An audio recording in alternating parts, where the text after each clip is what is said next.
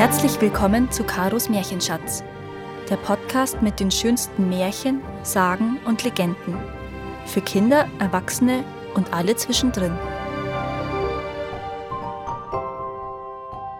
Das Feenkind. Eine uralte Frau erzählte, dass sie in ihrer Jugend eine junge Frau kannte, die seit bereits fünf Jahren verheiratet gewesen war, aber immer noch kinderlos sei. Ihr Mann war ein grober, unhöflicher Mensch, der sie verspottete und schlug, weil sie ihm noch keine Kinder geboren hatte. Aber nach einiger Zeit gebar sie einen Jungen, der so schön anzusehen war wie ein Engel. Der Vater ist so stolz auf seinen Sohn, dass er oft zu Hause blieb, um die Wiege zu schaukeln und seiner Frau bei der Arbeit zu helfen. Eines Tages aber, als der Vater gerade die Wiege schaukelte, blickte das Kind ihn an, und siehe da, es hatte ein Vollbart. Daraufhin rief der Vater zu seiner Frau Das ist kein Kind, sondern ein Dämon. Du hast uns verflucht. Und er schlug so schlimm auf sie ein, wie er es noch nie getan hatte, und sie nach Hilfe rief. Auf einmal wurde es dunkel in ihrem Haus, ein tiefer Donner begann zu grollen, und die Türen und Fenster flogen mit einem lauten Knall auf. Herein kamen zwei fremde Frauen, die rote Kapuzen trugen und dicke Stöcke in ihren Händen hielten. Sie näherten sich dem Mann und schlugen auf ihn ein, bis er sich kaum noch rühren konnte. Wir sind die Rächerinnen, sagten sie. Blicke in unser Antlitz und erzittere.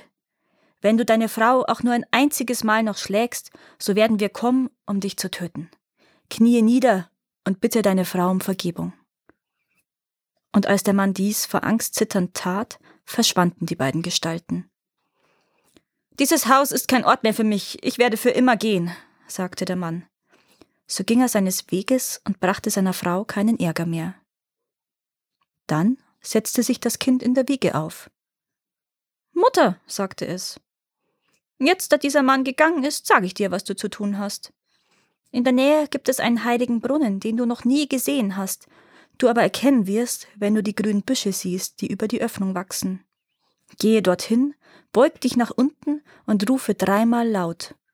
Eine alte Frau wird hinaufkommen und dir geben, was immer du dir wünschst. Aber du darfst niemanden von dem Brunnen oder der Frau erzählen, ansonsten werden schlimme Dinge geschehen. Das versprach die Mutter und machte sich auf den Weg zum Brunnen. Dort rief sie dreimal hinein, und eine alte Frau kam heraus und sagte Frau, warum rufst du nach mir? Und die arme Mutter fürchtete sich und antwortete zitternd Das Kind hat mich geschickt, und ich bete, dass du mir nur Gutes und nichts Böses tust.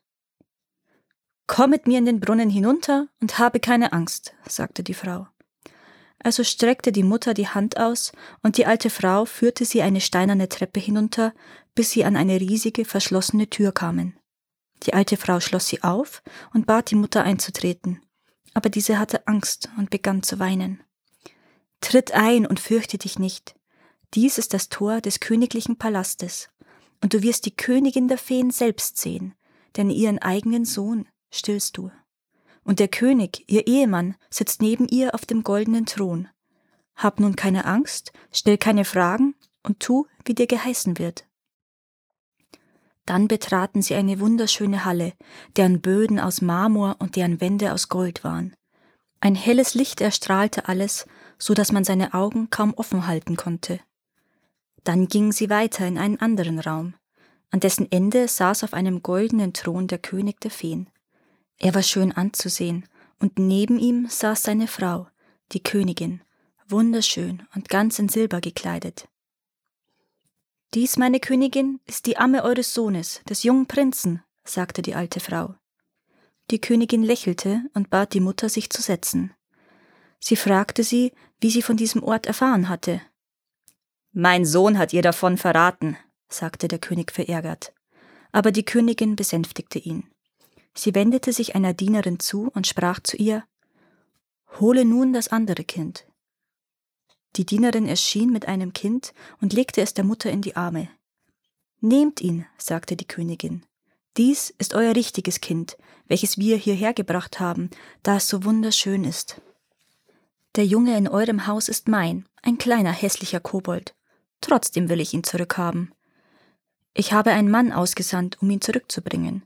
Du kannst dein eigenes liebliches Kind wieder in Sicherheit nach Hause nehmen, da der Segen der Feen für immer auf ihm liegen wird. Der Mann, der dich geschlagen hat, war nicht dein Ehemann, sondern unser Dienstbote, der die Kinder vertauscht hat. Nun gehe zurück, und du wirst deinen wahren Ehemann in deinem Haus vorfinden, wie er Tag und Nacht auf dich wartet. Mit diesen Worten öffnete sich die Tür, und der Mann, der sie geschlagen hatte, kam herein. Die Mutter zitterte vor Angst, doch der Mann lachte und gebot ihr, sich nicht zu fürchten, sondern die vor ihr aufgedeckte Mahlzeit zu essen und dann in Frieden zu gehen. So wurde sie in eine andere Halle gebracht, wo ein Tisch mit goldenen Tellern und wunderschönen Blumen und roten Wein in kristallenen Gläsern gedeckt war. Iss, sagten die Feen, dieses Festmahl wurde für dich zubereitet. Wir können es nicht anrühren, da es mit Salz besprenkelt ist. Also aß und trank sie, und noch nie war sie in den Genuss von so herrlichem Trank und Speisen gekommen. Und wie es sich geziemte, so stand die Mutter nach dem Essen auf, faltete ihre Hände und sprach ein Gebet, in dem sie Gott für das Mahl dankte. Aber sofort geboten ihr die Feen aufzuhören und zogen ihre Hände auseinander. Still, diesen Namen darfst du hier unten nicht aussprechen. Ein verärgertes Murmeln zog durch die Halle, aber auf einmal war wunderschöne Musik zu vernehmen und ein Gesang wie der eines Priesters. Die arme Mutter war davon so verzaubert, dass sie zu Boden fiel und einschlief. Als sie wieder zu sich kam, war es Mittag, und sie stand vor ihrer eigenen Haustüre. Ihr Mann kam heraus, nahm sie bei der Hand und führte sie ins Haus. Und dort war ihr Kind, schöner als je zuvor, wie ein junger Prinz. Wo warst du die ganze Zeit? fragte der Mann. Ich bin erst vor einer Stunde gegangen, um mein Kind zu holen, das die Feen gestohlen haben, antwortete die Frau. Eine Stunde, rief der Mann. Du warst drei Jahre fort mit unserem Kind, und als du gegangen warst, wurde ein ärmliches, krankes Ding in die Wiege gelegt, nicht einmal so groß wie ein Pilz. Da wusste ich, dass es ein Wechselbalg der Feen sein musste. So geschah es, dass eines Tages ein Schneider vorbeikam, um zu rasten, und als er das Kind genauer betrachtete, setzte das hässliche Ding sich in der Wiege auf und sagte Was schaust du mich so an? Gib mir lieber vier Strohhalme zum Spielen.